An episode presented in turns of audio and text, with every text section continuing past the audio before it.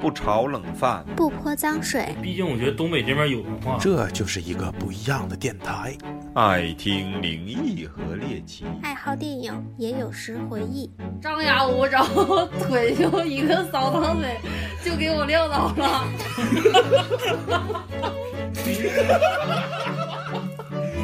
欢迎收听磕头机电台，磕头磕口机机电台。来一二三，收。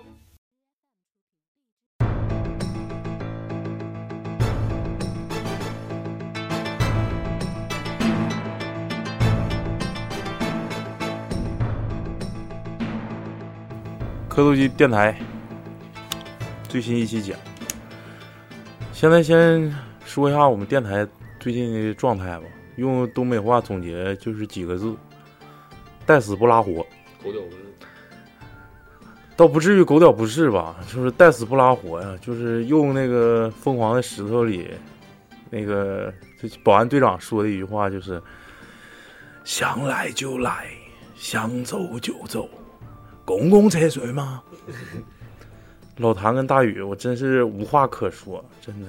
你说，哎呀，不不说了，爱鸡巴咋咋地吧。今天他俩没来，我们开启全新一项。我是超，我是老李，我是抹茶，我是老许，我是大宇，我是大泽，小泽，我是老谭。公共厕所吗？嗯、反正现在电台状态就是这样。嗯，从去年三月份开播一直到现在，将近一百一千五百个粉丝。然后呢，大家也就是光听着我们的灵异，其余的这些这些杂谈项啥的，其实收听量比较少。所以说，我们打算开启一个比较新颖的一个一项。全新的专栏。嗯，玄学这一块儿可以说，因为别的电台聊的也比较多，而且我们不是特别专业。我跟老李也就是仅仅的学过几年而已。几年？我学过几年？我你学过两年五岁年？你学学了两年吗？没有没有，我学了几个月。学几个月不也是童子功吗？啊，对，所以说都尿的也是童子尿，焦黄焦黄，是不是？是我那咋研究？你们不让我研究了？不是你那时候研究的不是玄学，你那时候就是纯牌，就是他妈的迷信。你那个，师傅不让你研究了。你那个不行，你那个假的。师傅说你身后，你说那时候他他天天研究说给人念经，完了说要出白事儿啥的，你说我们能让他干吗？是不是不能让他干？我操，没事回家叠小金船不，能干呢，你养那么多鸟呢，别偶然 偶然说我我我去之前我先念念背诵背诵，结果鸟全念没，超度走了，贱命！我操，这不能是乱往外乱见面，老太太说快快活不了，每次到你们那个医院 ICU 说谁快死了，谁 快我认为鸟能见命，我操！哎，非常斗胆嘛，开启这个最新的一项。我跟老李虽然说学过一段时间，但是我们现在的观点并不专业，也并不代表某一个门派、某一个类别对于玄学的理解。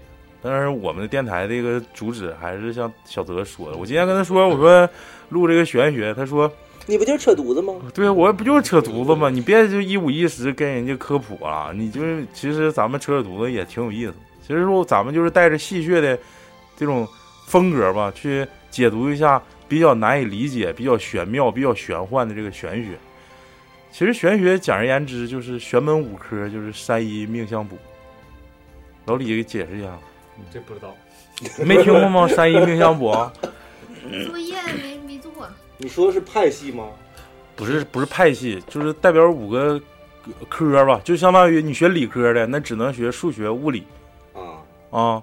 你要是学工科，你可能学什么电力了，学个什么机械了，学个呃自动化了，玄学不应该算买彩票吗？五大类就是就是五大对五大类。嗯嗯，第一类就是山，山其实就是修仙。你看有一些比比较牛逼的高人，嗯，在修行一段时间之后就进深山了，不不与人接哎，触。我看我上那个青城山的时候，走那野山里面，就专门真的有人就在山里住，你知道吧？下面就是镇外面，对呀、他就就要住在山里隐士，养鸡、养狗，然后你路过他家，就会有狗从那山道跑出来追你好几条，你就过不去，养不养蚂蚱子啥的？他家抓不抓蚂蚱？那就不知道了。狗直接给我撵走了，根本看不着那些细物。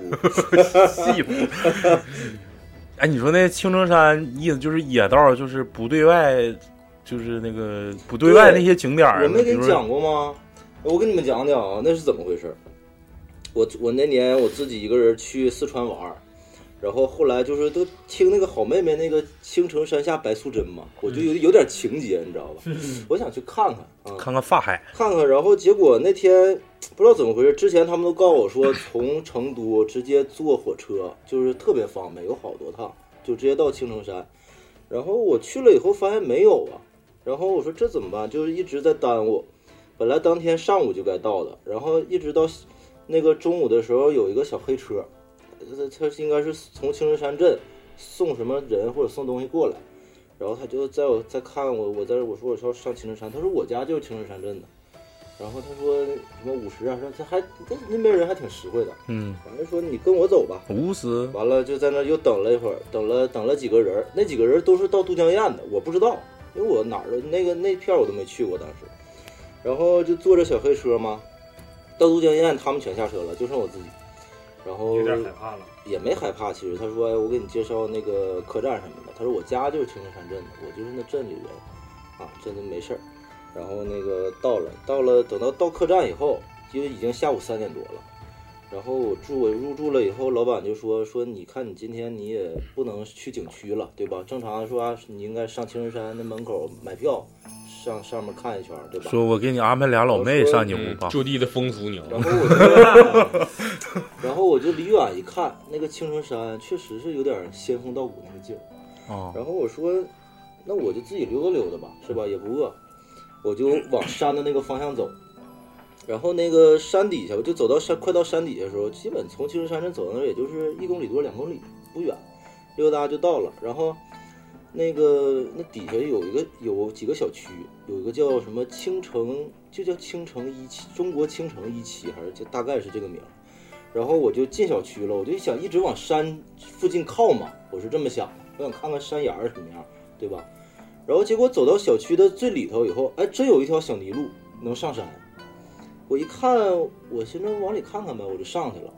那片儿吧，那个前两天刚下完雨，那路还滑，也没走出多远。开始我往上走了走，我看着一个就是跟咱们一样穿着的，就是普通人，嗯，领了三个道士，还有三个道士在下山，我正往上走呢，然后，然后这个其中一个穿黑衣服的，两个穿蓝衣服，然后我说第一次看到道士嘛，他当时拿那个手机我就开始拍，我想发到群里让大家也见识见识，然后那个道士就说，哎，不能拍道长，不能拍道长，就是这样，然后我就赶紧把手机放下，其实也拍了一点发出去了，然后就觉得神奇啊，然后就我就接着往里走，往里走。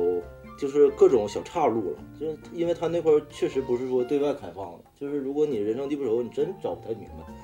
我寻思转转嘛，然后有道士居住的屋子，里面也是养鸡养狗那个草棚，然后没走太多太深，因为本来就天已经快黑了，然后再加上下过雨，那个路就比较滑。嗯，我我寻思就别到别到天黑再下了，太危险了，我就又回来了。回来以后，第二天。早上我就想，我先不去景区了，对吧？反正我是随便玩，是当时时间也充裕。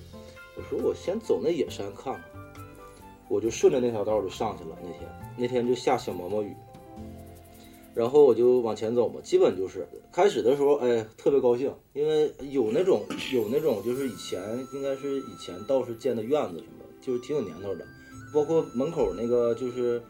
呃，石头凳什么的，上面都是青苔了，已经就是有荒废的，也有还有人住的，稀稀稀落落的。然后经常走冤枉道，就是最开始的时候，因为他那好像是道士都埋在后山，这应该是后山。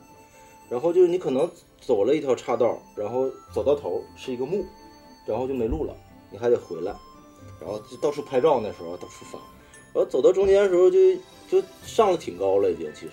其实不远，但是对我来讲挺高，因为我走了太多冤枉路，嗯，就就已经挺高了。然后没有信号了，没有信号，我说这怎么办？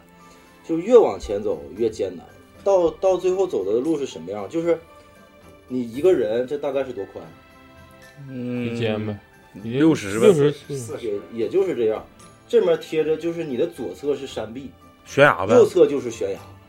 当时拍照片我还试图拍，但是拍不出来，因为悬崖上长着树，它都是横着长的，你拍着感觉像你在路上就是正着拍树一样的，你拍不出来那种悬崖感觉。但是你确实走在那条路上，那路特别窄，然后还滑，上去就下不来了。到后来我就想，不行，我回去吧。我发现我也回不去，因为你不敢下坡。你上的时候还好，四个手脚一起爬；你下的时候，万一滑滑悬崖底下怎么办？当时就也害也害怕了，你知道吗？得了，嗯，蜀道难呐。然后一直走，然后那个路上没碰着人。但是我第一天晚上下去的时候，我走到第一家人那，他们在院里就是打麻将呢，我还去聊了一会儿。他们就说上面有个道观，这当时告诉我说他们有的就是本地人会去拜。嗯，然后我我就想一直走到道观嘛，是吧？嗯走到道观看看避一避雨或者等一等什么呀。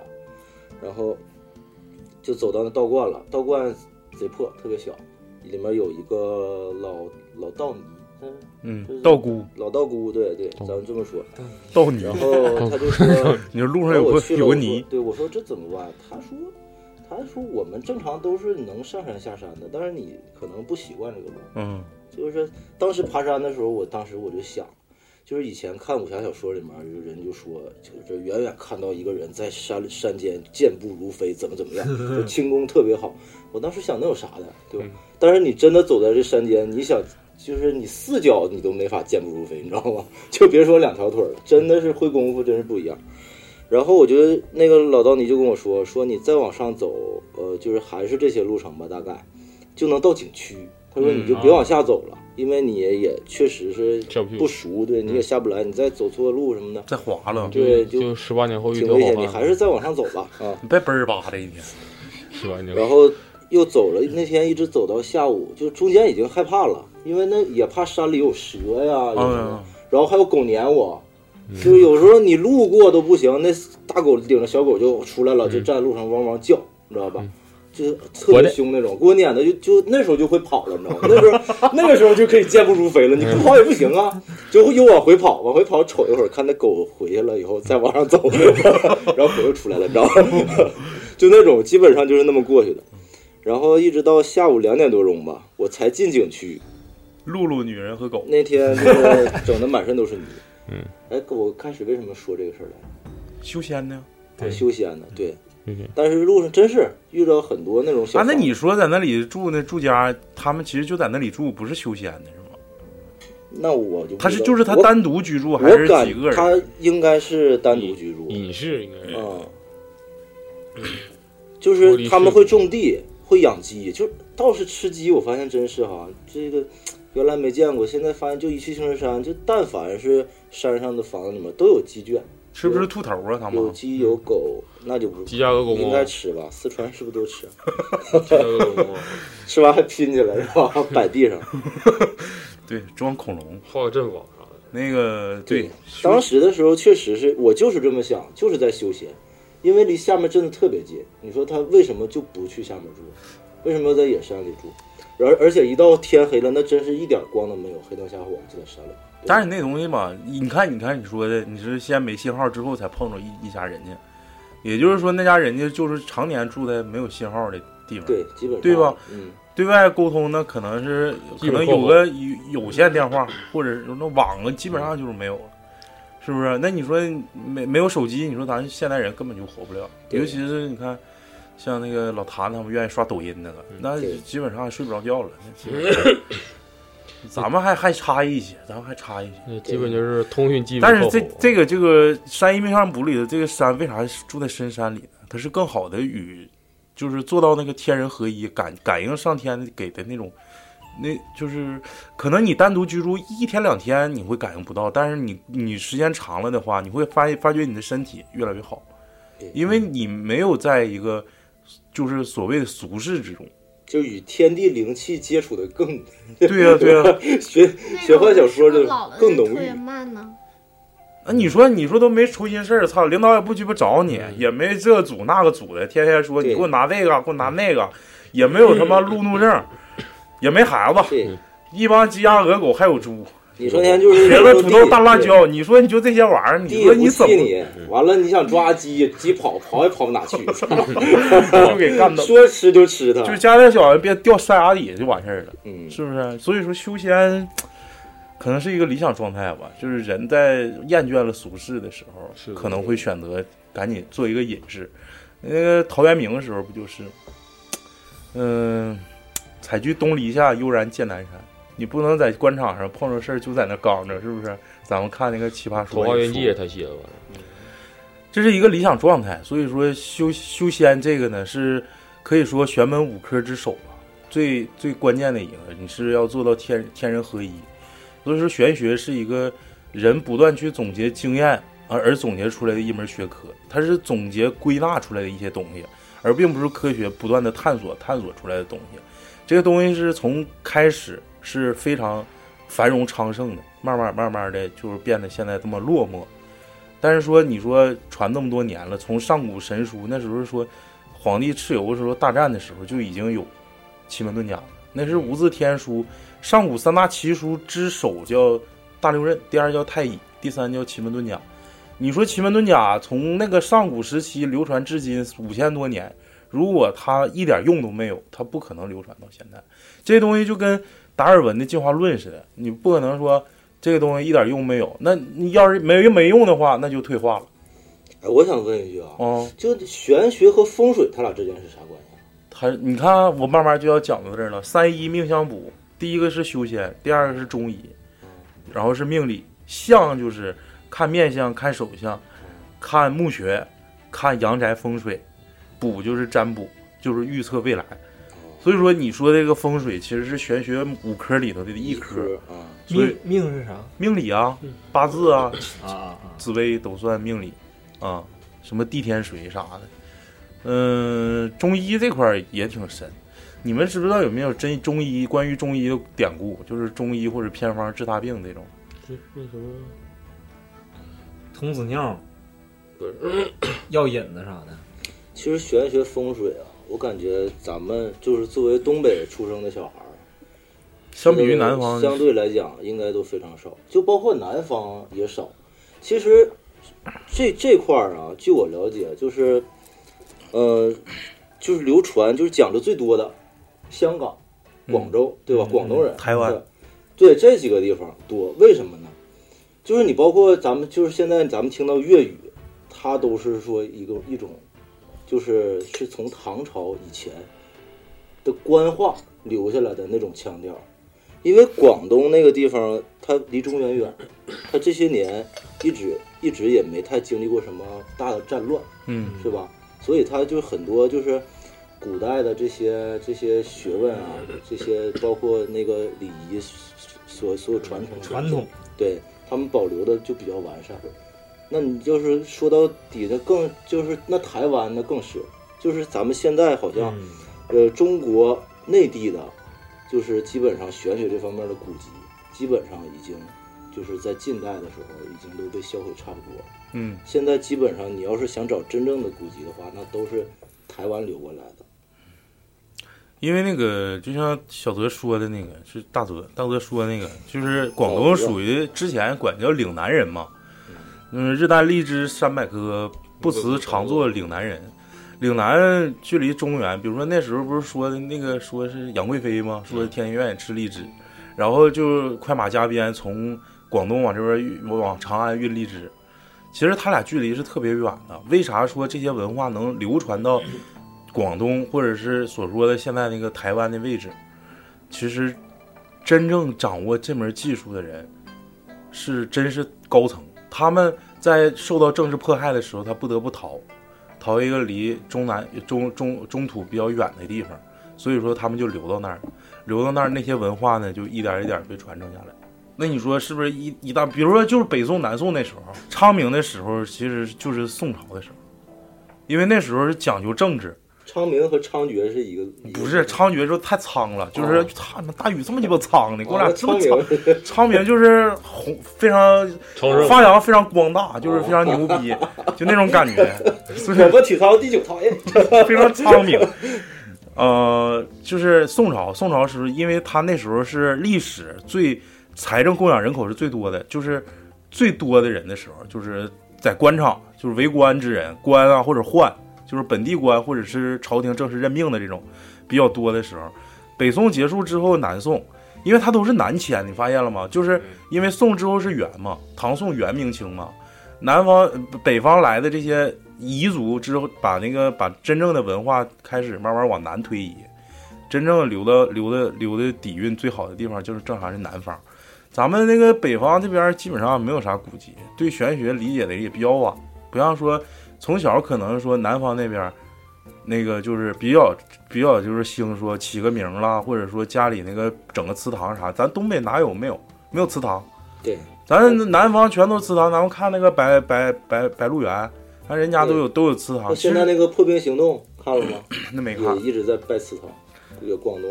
嗯，祠堂是就像就像阴宅风水似的，你这个东西，你阴宅好，对你的这个福音后人嘛，就是对你的后人是非常有好处的。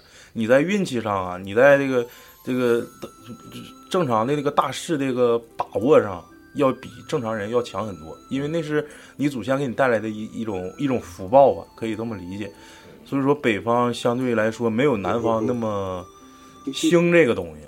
所以说，也就是想说这个风水这一块儿，也是解释一下小泽这个大泽这个三一命相命相卜命相卜。其实命理这一块儿，因为我就开始要讲的，因为这这期节目就叫玄门初探嘛，就是为啥叫初探呢？就是想讲讲你自己出探的经历不是历，我，我想讲讲我自己出台的经历，操 不是出柜的经历对，吧？出柜的经历主要是啥？那天晚上我喝多了，完了有个老有个老老弟，老大黑鬼给我给我摁摁倒了，完了我就带杆了，完了我就出柜了。第二天屁股撅起，现在都是行婚，嗯，行完了就变成刑天了。早上，操，这个其实是那师傅吗？不是那个 不是那师傅，一会儿讲的口味有点重啊。一会儿讲那师傅。这个你老李，你先谈谈你对玄学的理解吧。就是你在没学六爻之前，你对这个东西是怎么看的？我没接触这些东西之前，我是一点儿也不信，对，我就想啥鸡玩意儿，对吧？一点儿一点儿也不屑这些东西。一点儿也不屑，对，给他老雪都干磕说困了。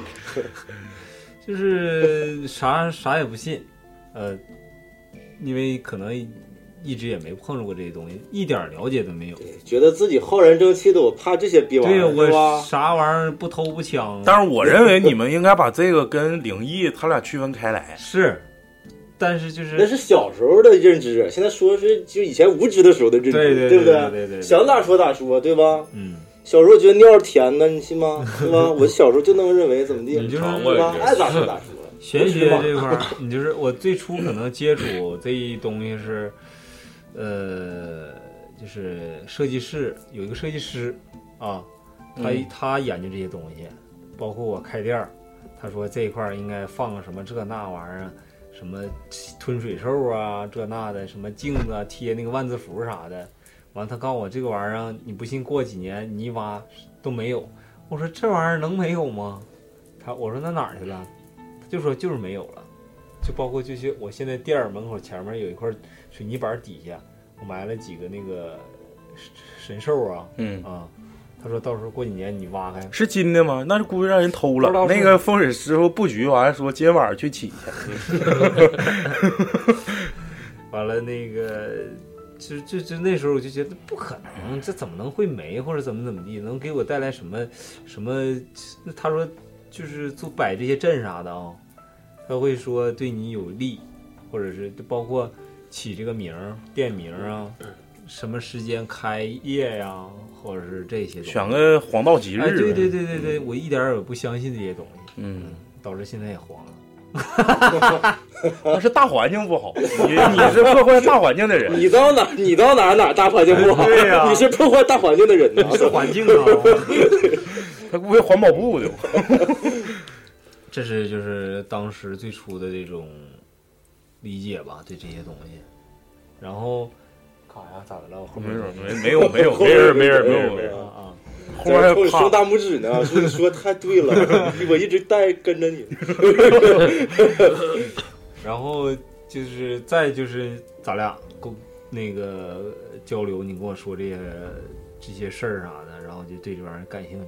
包括咱俩第一次去拜师啥的。一会儿我讲那拜师经历，那个是一生难以磨灭的阴影，我操，太好了，我就喜欢听这种阴暗的东西。贼鸡巴阴暗。我就喜欢听别人不开心的事儿。赶紧说吧。没有人那个一点点来啊，因为初探嘛，就是说说说大家的理解，就是一是没接触过的时候对这个东西是怎么看，再一个就是接触了之后对这个东西又怎么看，是吧？对，抹茶你你说说吧，你说你你老公家天天神叨的，你不是区分开来吗？你区分吗？就是一开始我也不我不懂这个东西啊，现在你也不懂啊？现在我不懂，就是小时候那时候看香港电影里面有那个风水先生，然后他们还就是用水晶还有什么东西各种嗯辅助的来开运呢，有时今天适合带什么什么水晶，明天适合就是朝哪哪个方向走，嗯，对，就这种你是处女座，你得带紫水晶，像你就带黄水晶手链，来淘宝十九块九。觉得哎这挺神奇，还有星座啥的，嗯这都结合起来了。嗯，就电影里面带这种元素的，我就特别喜欢看，嗯就觉得有意思。然后也不懂是，就是它到底能给人带来什么。然后嗯长大以后，你没接触过这个长大以后，他只能玄奔跑学。呀。我不香，我不香就是你俩学六爻的时候，我第一次知道六爻这俩字儿。啊！第第最开始连六都不认识，后来都知道那字儿念爻了。对，后来知道那字儿念爻了。六爻啊，嗯啊，然后这回才知道啊，就是古代那个他们一整吃俩大钱儿，摇一下子，那个就是六爻。嗯，其实这东西传承是这么来的，因为老雪对这个东西现在目前持己的态度还是嗤之以鼻的阶段，因为他跟我跟怪不得你不问他呢。我不 用问他，你知道？他他是一直是就是 不是，那今天为什么老雪坐在这儿？科学信仰者，他是我们的对立面。对啊，我这跟他老雪跟你说两句，听我们这边说这么多了，你知道吗？我我所认为的玄学，就是想算彩票号。不是，就是想算我啥时候能结婚。就这都次要的，就是比如说对都次要的，就类似什么抽奖乱七八糟的，那什么我们玩游戏嘛，像什么大剑乱七八糟哦，玄学出来了，某一种就跟也是跟买彩票了，就突然就中了。就有有有什么特殊的方式，说今天穿个紫色裤衩或者跳个街舞什么的，中奖。定赢。你对对对，穿一个里头粘了咕抓的裤衩子就能抽着，你以后天天这么穿，对对对对就能粘屁股上我们管这叫玄学。夹缝里。嗯就好像你们之前干什么事儿摆个阵法啥的，我们就我们就估计就是就穿什么，就是穿个裤衩，然后就跳个大舞啥的，光腚溜达一圈儿，然后就造出这个东西。这中二，嗯，中二就比如，就是相当于玩玩传奇，使鸡巴绿玉戒指能合个什么加十几的什么屠龙啥的，可能就是就像完了，今天晚上必须穿黑裤衩睡觉，完了明天早上必须，可能是也是总结出来的一个道理他。妈十三上加十五，然后你就必须怎么怎么地，怎么怎屁股上么地。纹苍蝇，嗯对对对对一定赢。不是这玩意儿，你别说这玩意儿，我感觉应该有点效果，啊，不是迷信可信，能是从心里给自己对对对鼓励。不是暗示不是迷信，不是迷信。暗示啊，其实人老雪，那听我们讲完了，你现在觉得玄学是怎么样？还能逼玩意孩子逼玩意儿。哎呀，咋这这怎么不知不要，我用科学的方法反迷信，你知道吗？我问你，你中过彩票吗？没有啊，你现在谈恋爱了吗？没有啊。就是因为你不信。你看我们信了呢，是吧？该结婚结婚，该玩玩，这这都要结婚了。就你一个人在这坐着还不信不信的？采访费都不给你发，你 你快了，工资都发不出来了，还不信？快了，你快了，快了，你快了。就是该咋是咋的，他不信归不信啊，嗯老雪，但是咱去过那个道观，嗯，去过那去做去看过一次做法事，嗯，但没下跪，在哪儿的道观？下跪肋逼喝的，有一个是战友。搁搁我旁边儿是让道士给你摔倒子吗？你啥时候给 啥时候给老抹下跪了哈？老抹说跪到旁边儿黑熊妈妈，跪他面前了。拜了好几拜，这心愿没那个不是不是，那你去拜的是求的啥呀？姻缘了？求姻缘吗？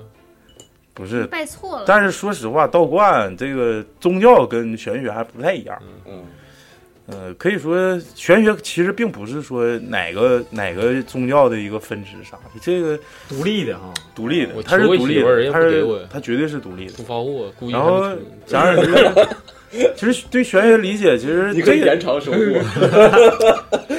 玄学无论是山医命相卜啊啥也好，那是我感觉这是上古流传下来的经验跟规律。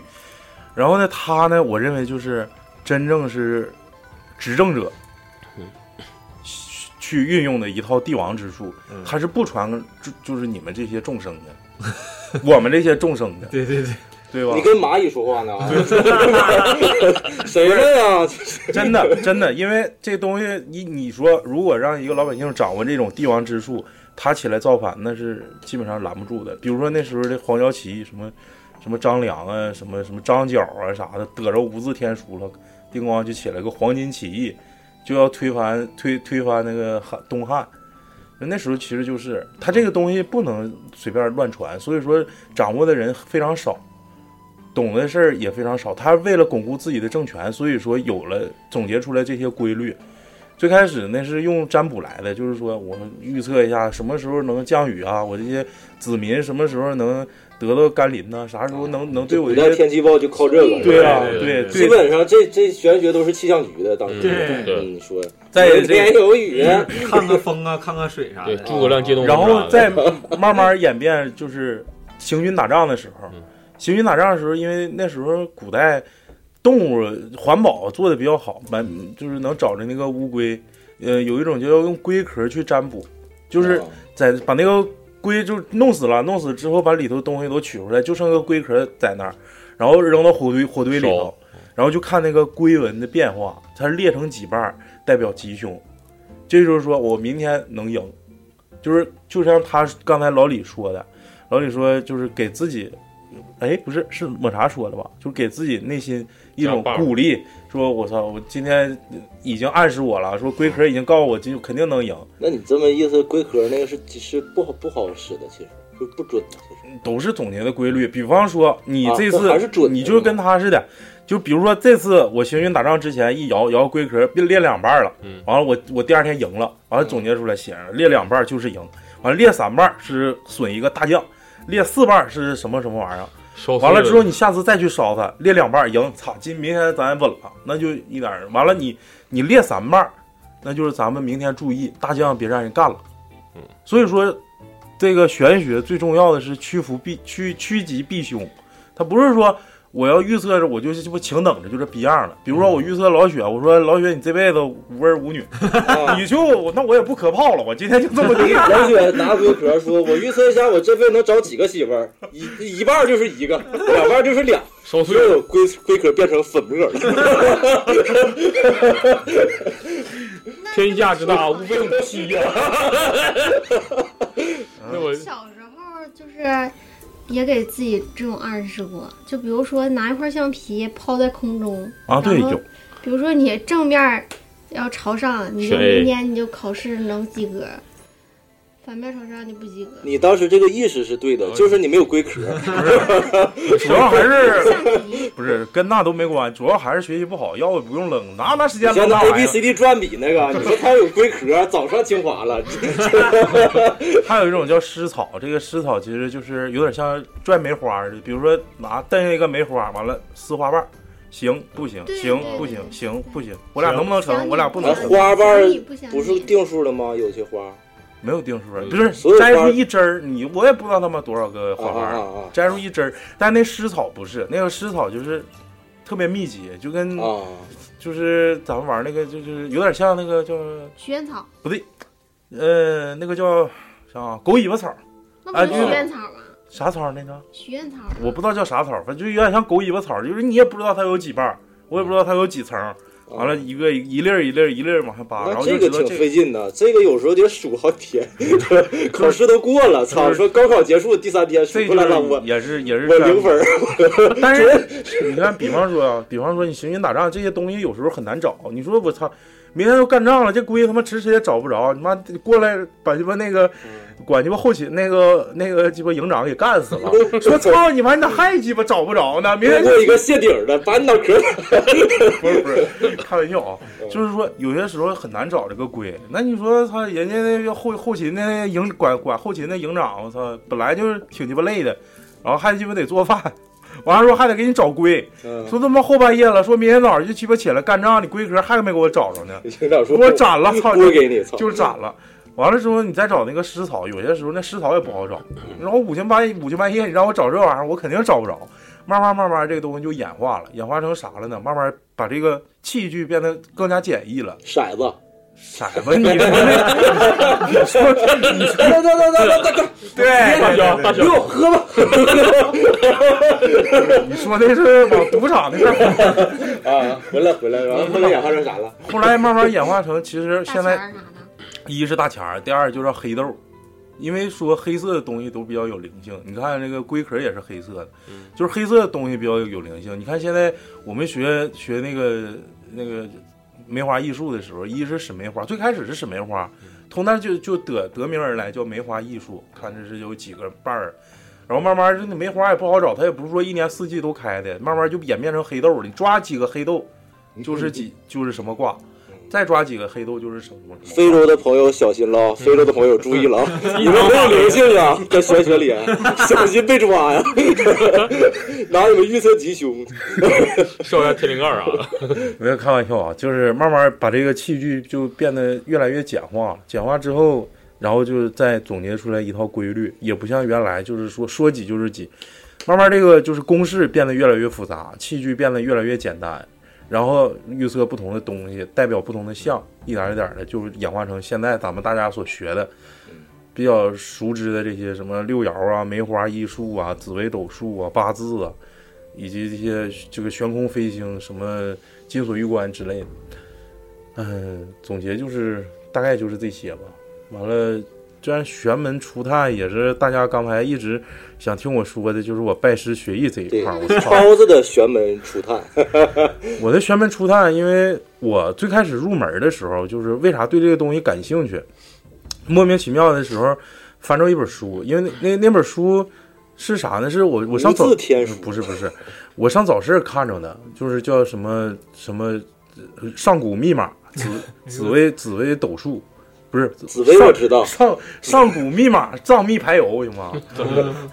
就叫紫薇斗数。哎，我听这个东西是干啥的呢？然后看慢慢翻那个书，知道这个是讲命理的。多钱买的？几块钱找事儿就是好好，那都我估计都得有好多人翻到最后一页，半价。好多人了。那时候 需自宫，别闹别闹。第二页是不自宫也可以练成。超子这个事儿挺挺沉闷的，对，咱们也那个也得陪他申请一点，对是是。是，行行因为最开始学紫微斗数就感觉这东西挺神奇的。那时候学，你能不能不转笔啊？整老破玩意儿，整小边儿啊，搁这啊。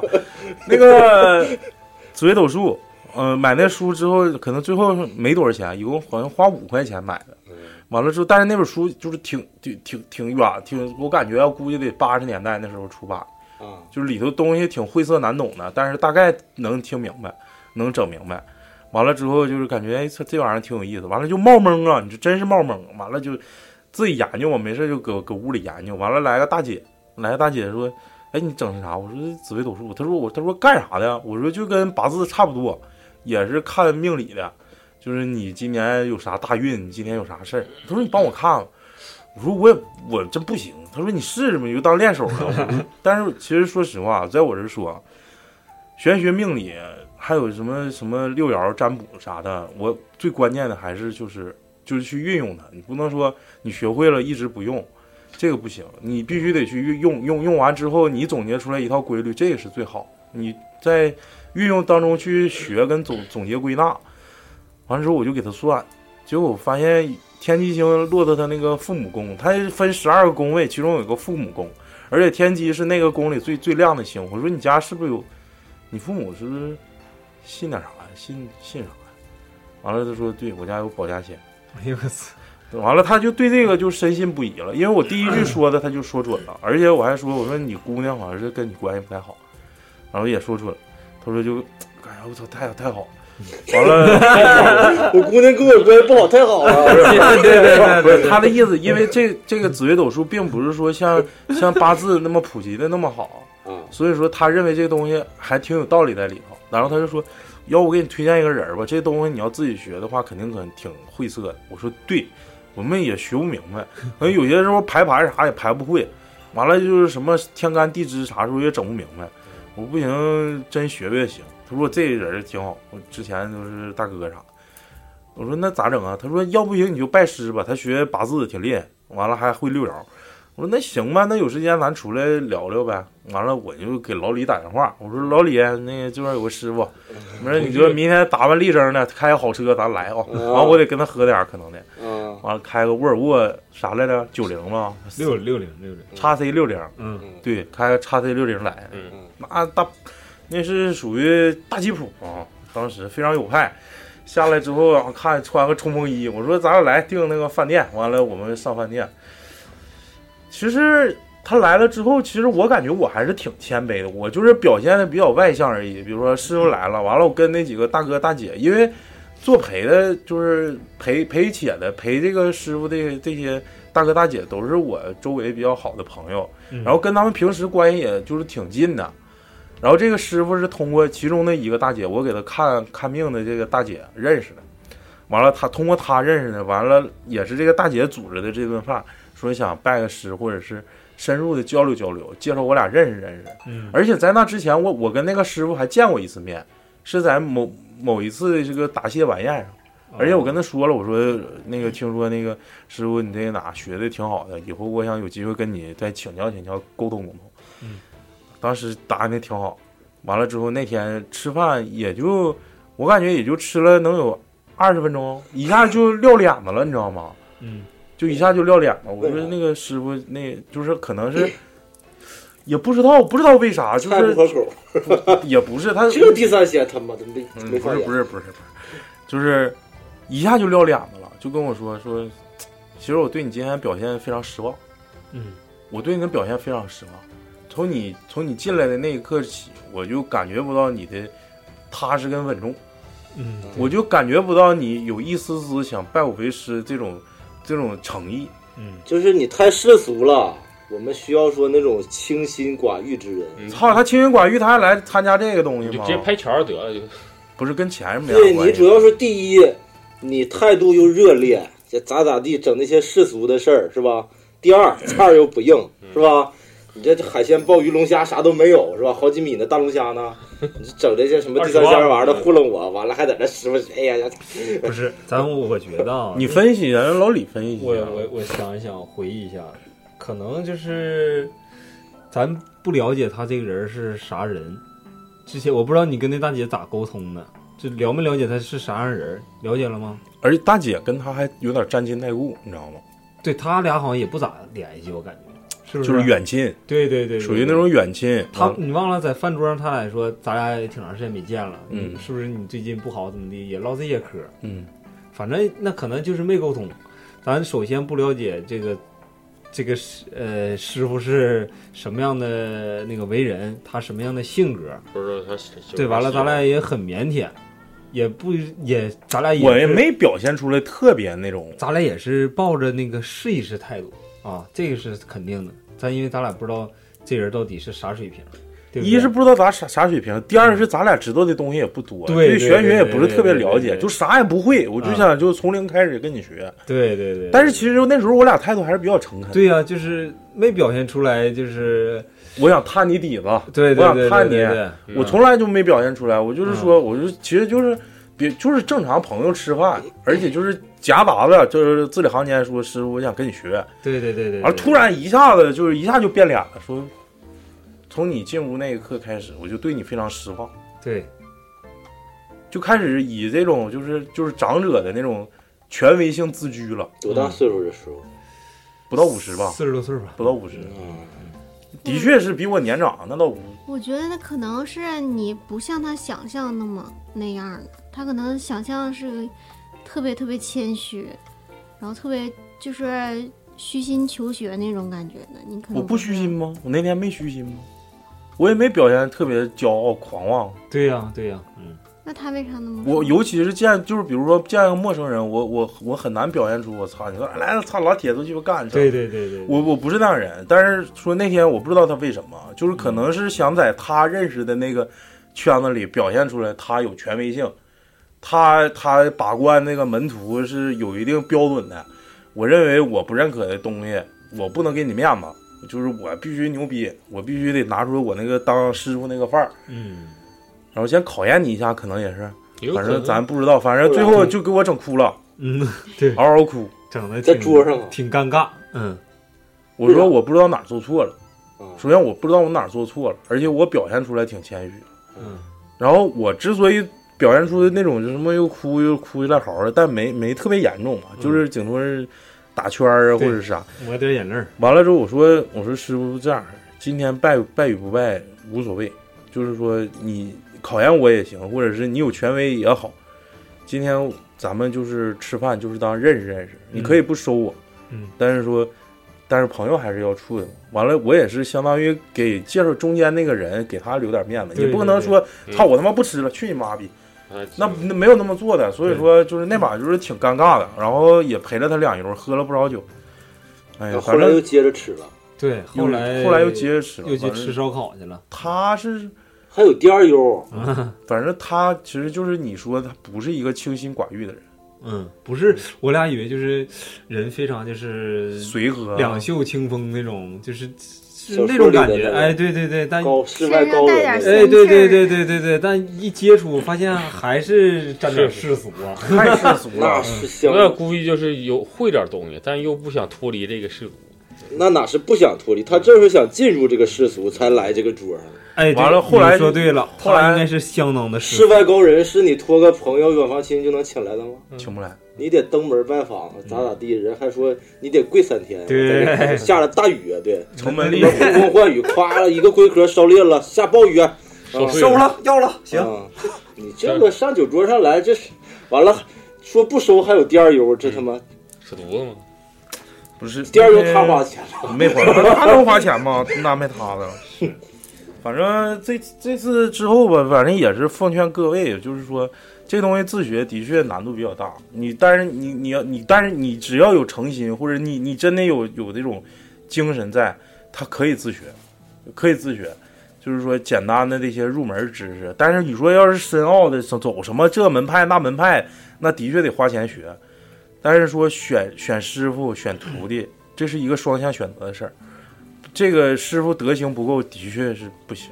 我我不是说因为这个事儿感觉他德行不够，而是感觉他没有那种作为师傅的那种为人师表、谦逊正直。嗯，对，你这么想吧，就咱们身处这个这个地方这个城市，嗯本来第一底蕴不足，对吧？嗯对，第二，咱们又又不了解这个。是对对对就是你要说真正的高人的话，他在这儿干嘛呢？对呀，多钱儿？自学吧，啊，鼓励大家自学 啊，千万不要就是白请吃两顿饭还挨一顿撅，就上当这种事儿少干啊有。事儿找百度。但是吧，我俩第二个师傅就够用了。嗯，我俩第二个师傅，因为我俩我也是，我收回刚才那些话啊，不知道他俩第二师傅 真不知道。我俩第二个师傅这真真有点清心寡欲了。是有有有那种感觉，啊，就是不问俗事，就是来了之后特别谦虚，就是无论是你是零基础也好，你大师也好，对你就是笑呵呵，啥都是你问我我就告诉你，完了之后特别有耐心那种。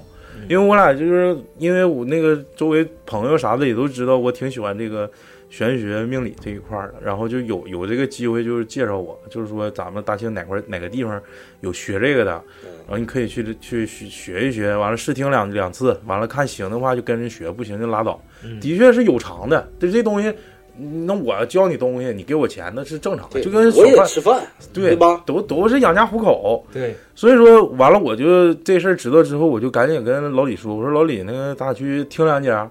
嗯老李对这玩意儿也感兴趣，完了，但是可能是碍于第一次我带他见那个师傅有点傻逼，完了之后就说，操，这个能不能行啊？这个这个能不能行？我说我也不知道，试试吧。但是听说学生挺多的，学的东西学的东西能学着真东西，不行咱俩去听听。完了，老李就跟我去了，完了就开始讲了点儿基础知识吧，是不是啊、什么天干地支，什么空亡啥的。完我俩就是上道了，完了就开始就是学上六爻了，就是慢慢一步一步的就深入了，啥都会了。第二师傅挺好，是不是？嗯，现在还在学呢。我前两天学奇门，但是这段时间太忙，我根本就没时间，没时间学了几节课，简单排盘会了，但是深入的就没太深学，没时间，太累了，还整电台，你说哪有时间整那玩意儿？是不是？为了这些粉丝也是不容易啊。呃，还是感觉就是在修这个术数的同时，更更重要的还是修自己的德行。嗯就是为啥说《易经》是众经之首？就是《易经》所所要，呃，讲述的东西更多的是在有一个大道理在在在里头的，就是叫大道若简。其实最简单的话，就最简单的方法，为啥这个《易经》选择这个“易”字，其实挺有道理在里头。嗯，《易经》是所有的这些，我感觉是玄门五科里的起源，跟最开始的发祥的发祥的那个经典在里头。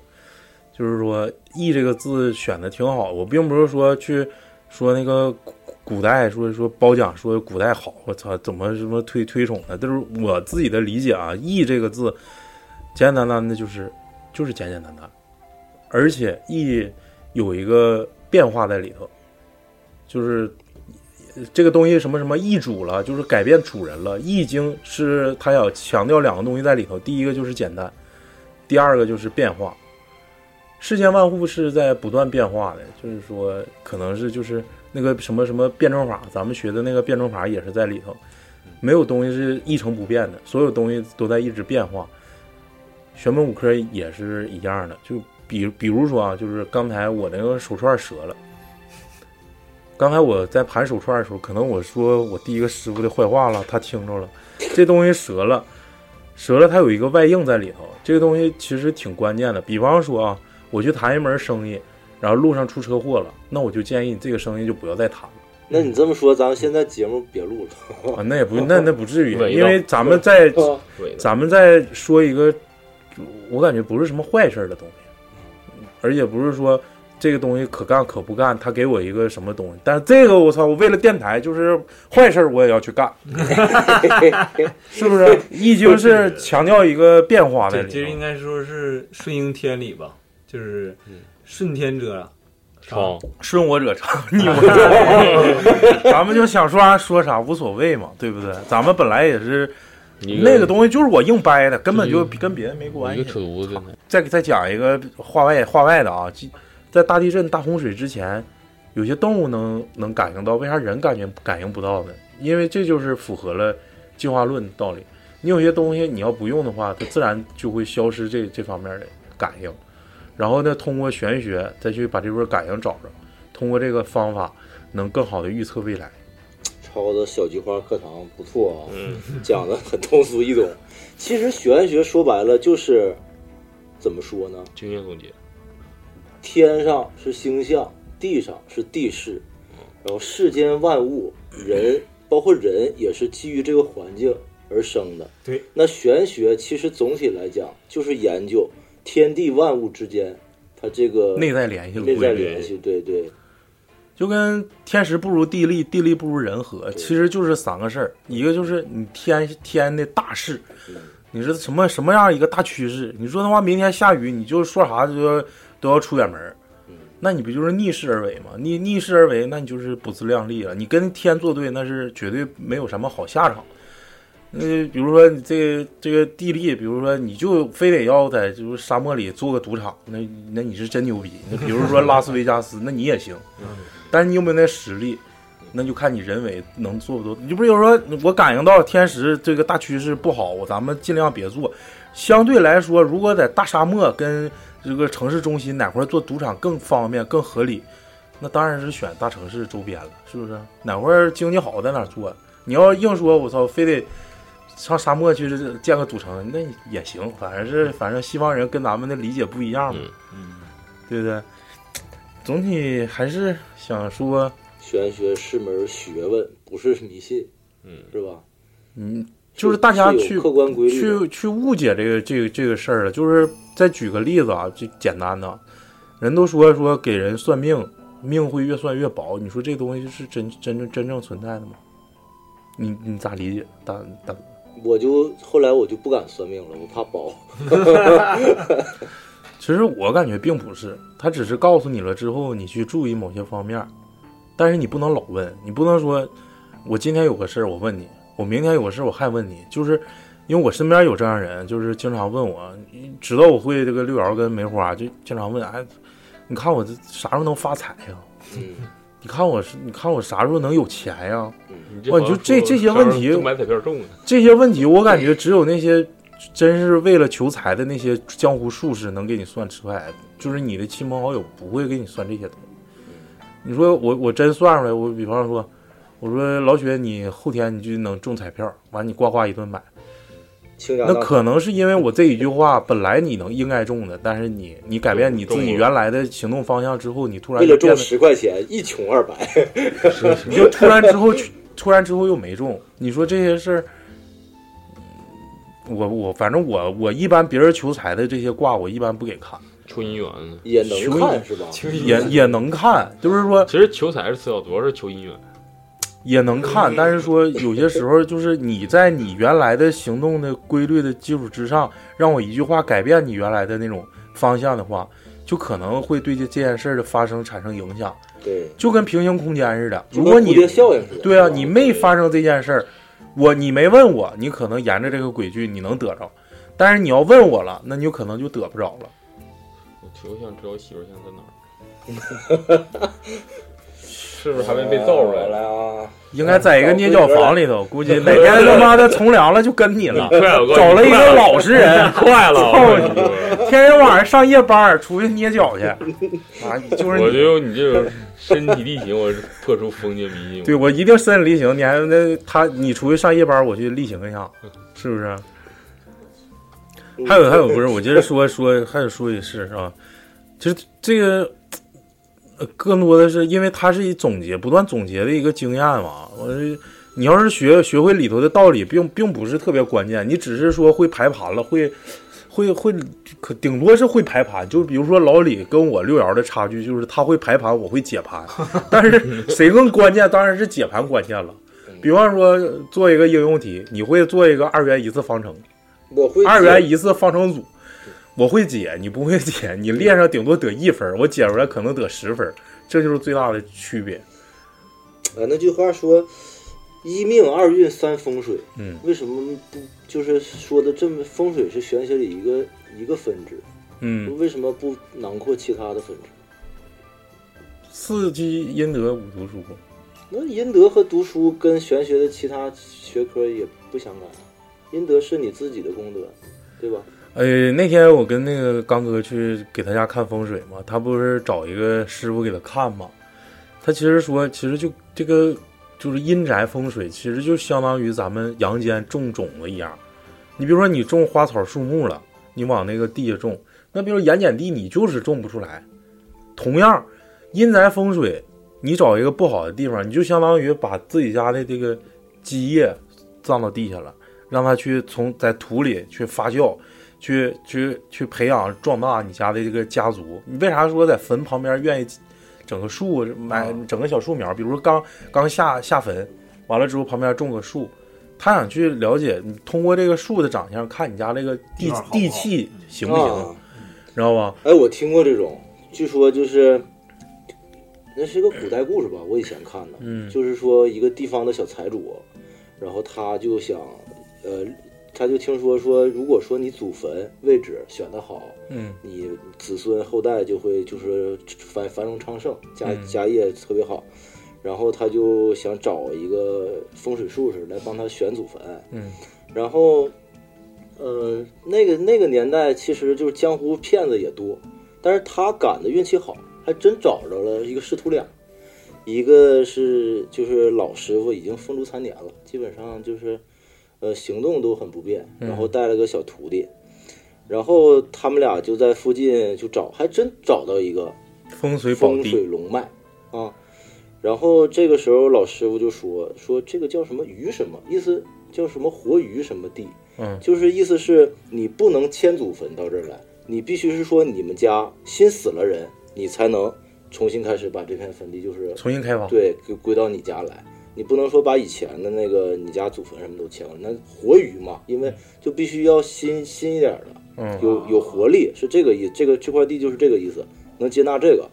然后说那个，反正我也老了，说那个我给你看了以后，就是反正跟那小财主就说，我这一辈子就是后半辈子也就靠你来养，就是咱们做这个交易，然后我来帮你看。嗯然后从此之后，这个老师傅呢就在他家住下了，就是说白了就是等他家再死人，对吧？嗯嗯嗯你死了人才能把这块地占上嘛，到时候再给你做法事什么样。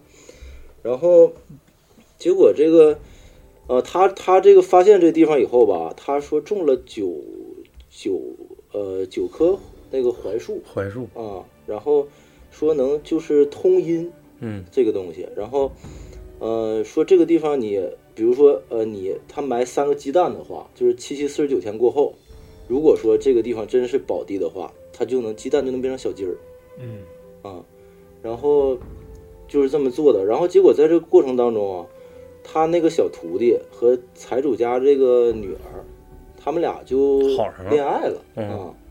恋爱了之后被财主发现了，财主就非常生气，生气，对，说你门门不当户不对，算命术士，你就是一生就是奔波劳碌的苦命，你不可能说配得上我家大千金。家姑娘，然后就要拆散他俩，然后这个时候，呃，这个地主也是心狠手辣，他也是怕这个事情不好，嗯然后结果他把女儿杀了，就是把女儿就是用绳子给勒死了，嗯，勒死了以后，他想，一是说我不能说破坏我家这个气场，门家风对，不对，不能让这个小徒弟进我家门。第二是，我还想尽快占了这个地，他把他女儿给给弄死了，弄死了以后埋在这儿。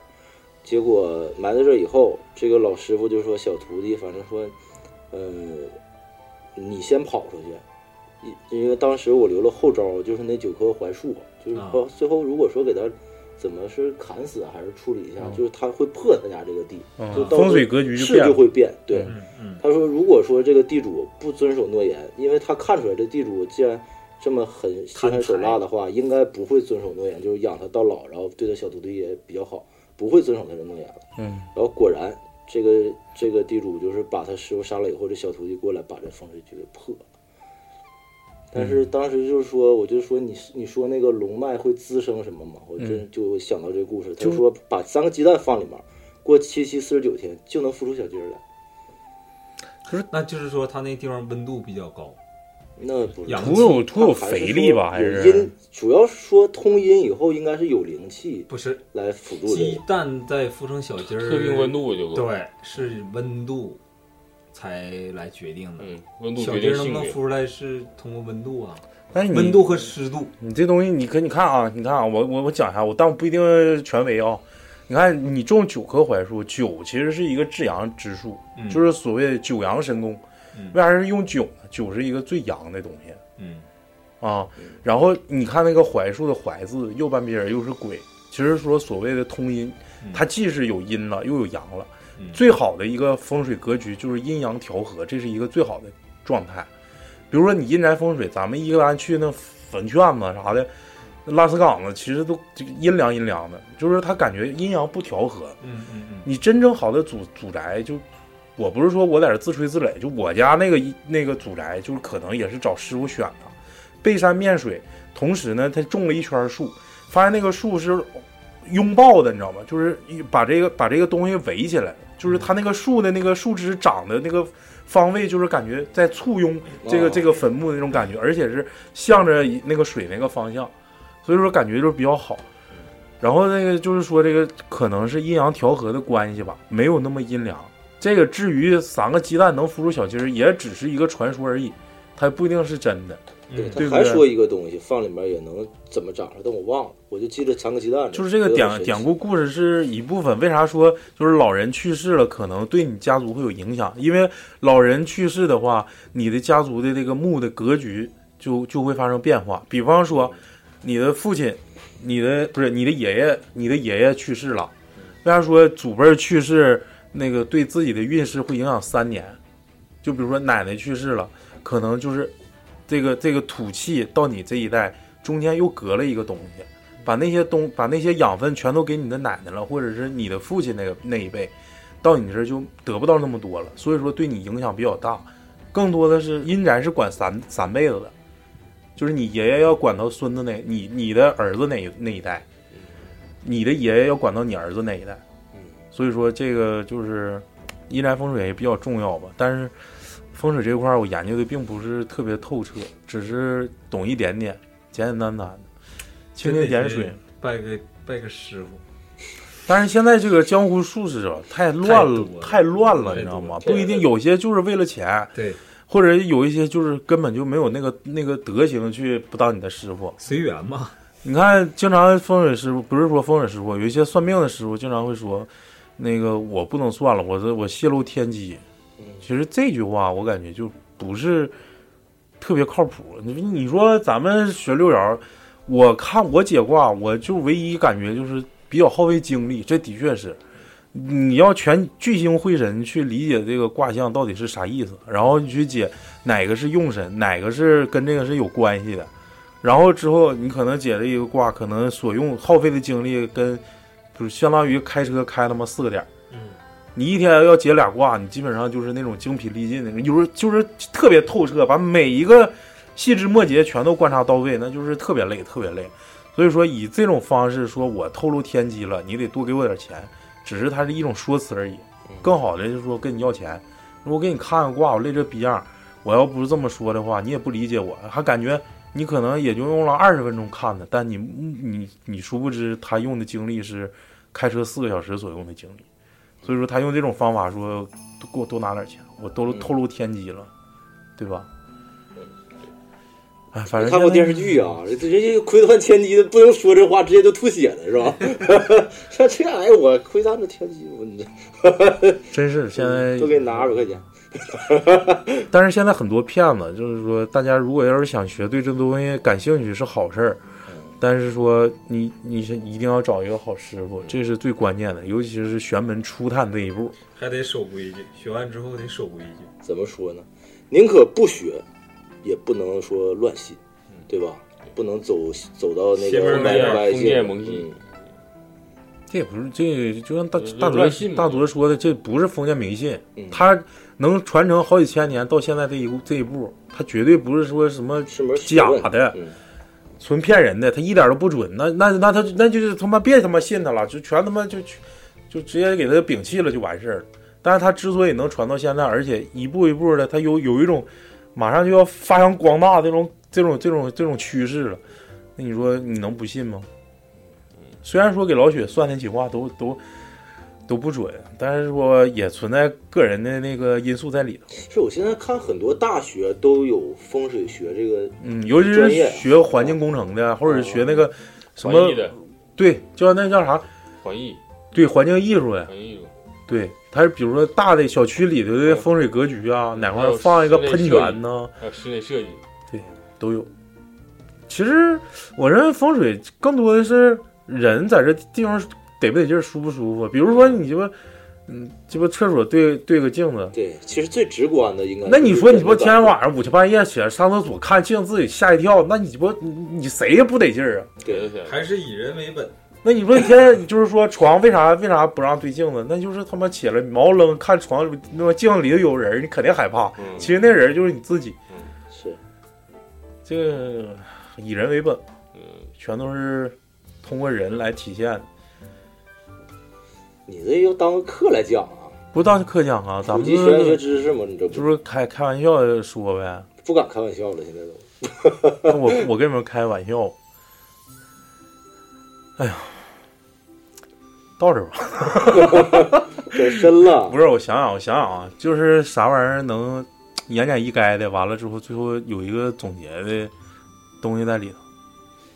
这这玩意儿，老李说吧。其实我感觉这都是，嗯，就是命中注定的这些东西，包括你未未发生的，等以后真发生了，你回头再想一想，它不是说，呃，无缘无故的。就是肯定都是安排好的。能理解我说的啥意思吗？命里有时终会有，命里无时莫强求。能理解我这啥意思吗？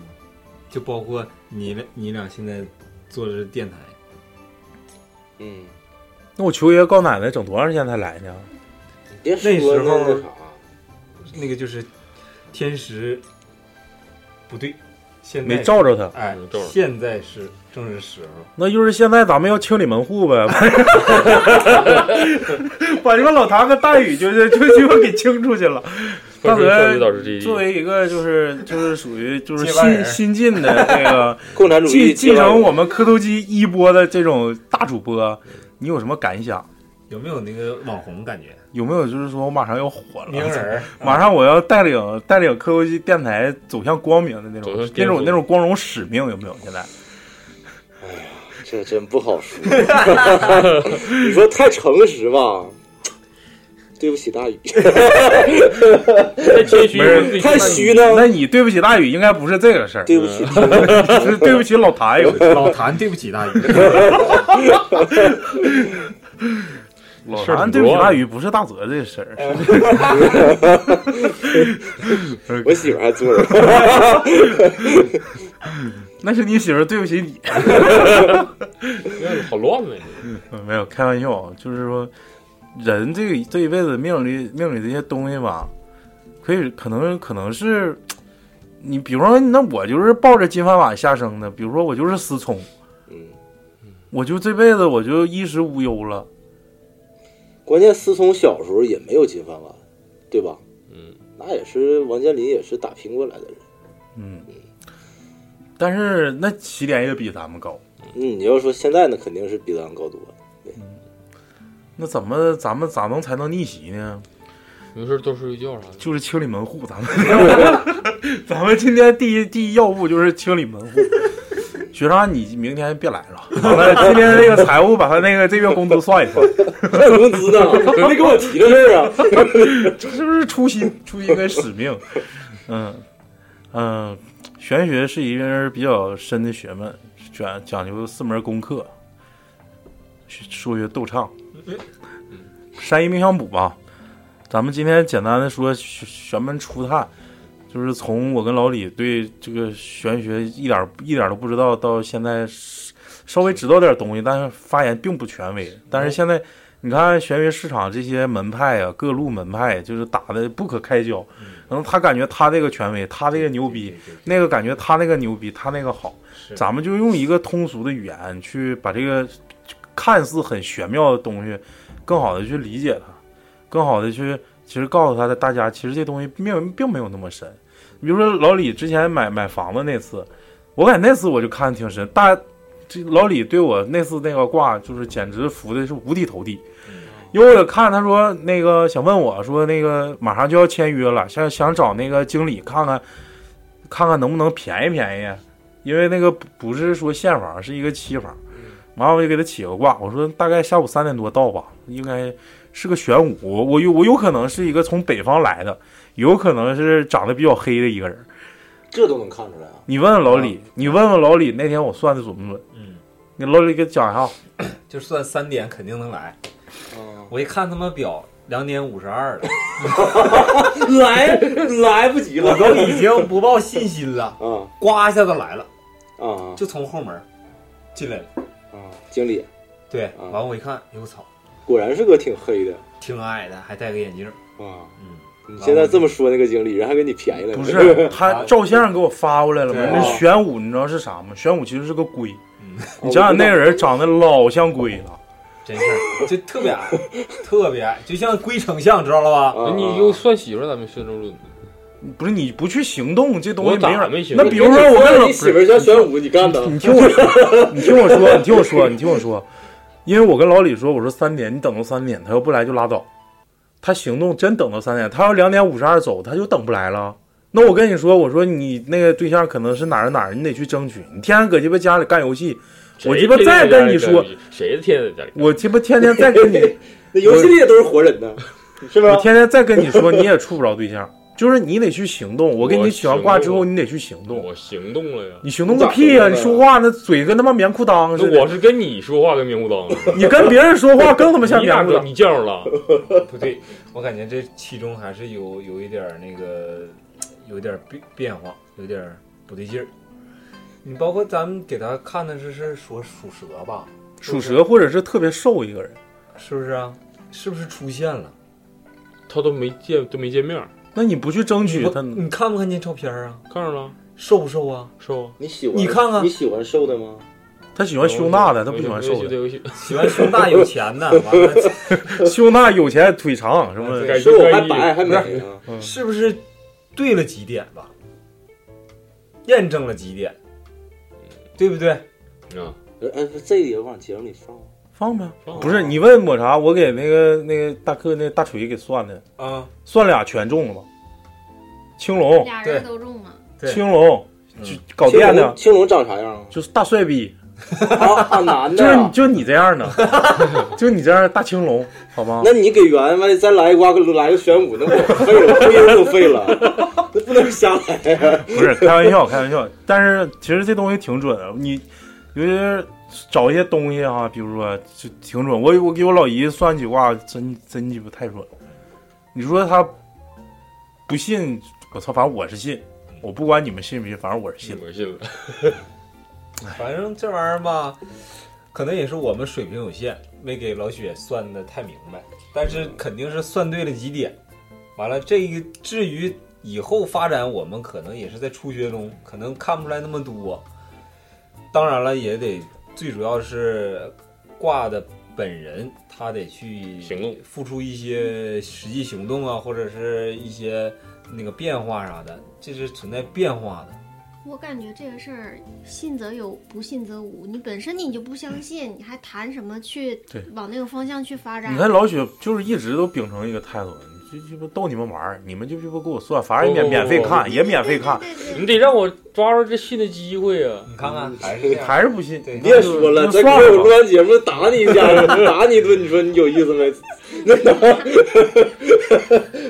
第第一次做一个这种初步的。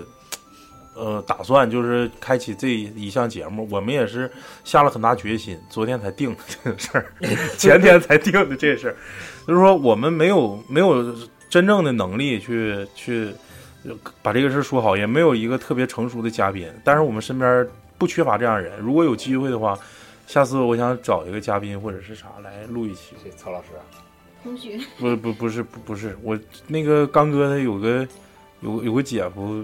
不是道士吗？学这个的也挺厉害。然后有机会的话，完都完了之后，能不能拜师？拜多少个师傅啊！操，你好像是杨康，我操！你说啥？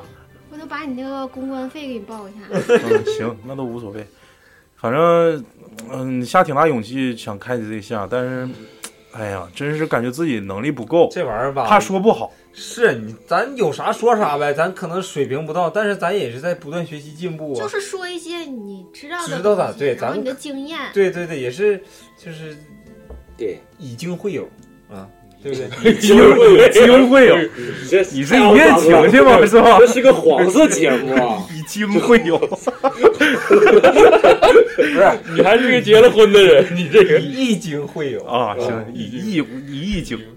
易学的都不敢这么说，以经会有。行，这期到这吧，玄学非常玄妙，请听下回分解啊！拜拜，拜拜拜拜拜。觉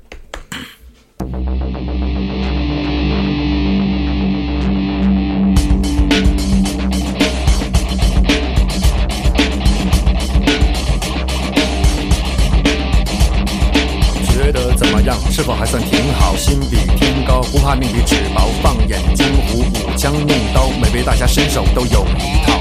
从头再来，不能再次垮掉。心里的苦痛也许还算次要，脸上的疤痕更是微不足道。只要别再当我是跑龙套。想想过去，没有人会逃跑；看看现在，更加变得热闹。江湖义气不再算是高调，儿女情长也永远不会枯燥。努力工作也是一种门道，不怕你的脸上会写着几个问号。要想快乐，总得事先吃饱；要想有钱，总得快往前跑。